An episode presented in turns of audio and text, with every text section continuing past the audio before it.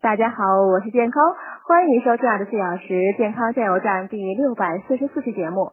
今天讲捏捏手指有病可先知上集。根据中医经络学说，人的五指指尖呢各有经血，而且分别与内脏呢有密切关系。您不妨将指甲根的部位捏住，然后用力压并转动，从小手指开始，一个一个的捏，感觉一下有没有特别疼痛的手指。不同部位的痛感呢，预示着身体的某一部位有毛病了。小指痛的人呢是心脏或小肠有毛病，靠无名指一侧的小指指尖呢有少冲穴，另一侧有少泽穴。少冲呢与心脏有密切关系，所以心脏病发作时用力按压小指指尖呢，可使发作缓和些。